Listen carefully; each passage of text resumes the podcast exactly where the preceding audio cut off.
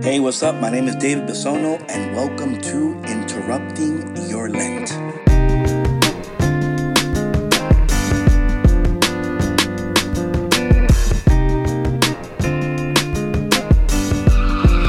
God bless you, and welcome to another day of Interrupting Your Lent.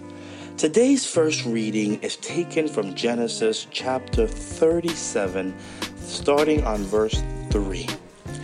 And it starts this way Israel loved Joseph best of all his sons, for he was the child of his old age, and he had made him a long tunic.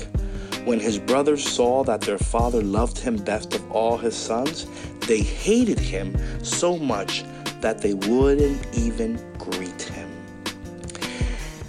Are you having any family issues right now? Are you going through some issues in your family?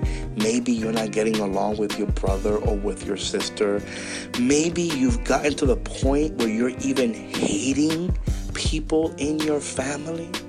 What if today God is calling us to love the people around us, especially the people in our families that maybe, just maybe, put us in the worst kind of attitude?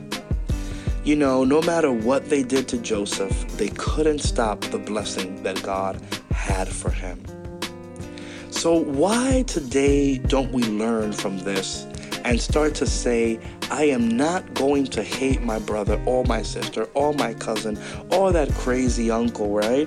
If anything, I am going to allow God to work in me, to heal my heart, so that I can love those family members that I do not love, so that I can understand that through them, God is using this situation to reveal to me those things in my heart that need to be healed and need to be changed. Father, we thank you for this word today. We thank you for your presence. Help us to love our family.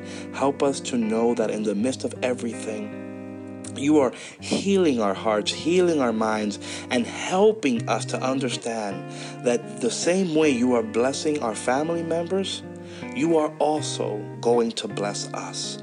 We thank you for this word. We thank you for your presence. And we thank you for your love and your patience. Amen. Well, thank you for joining me today on Interrupting Your Lent. Please make sure to visit the webpage davidbisono.me where you can listen to all the upcoming podcasts. And please don't forget to share on your Instagram, Twitter, Facebook please share with someone who is going through a rough time and needs to hear a word from God. See you tomorrow on another day of interrupting your Lent.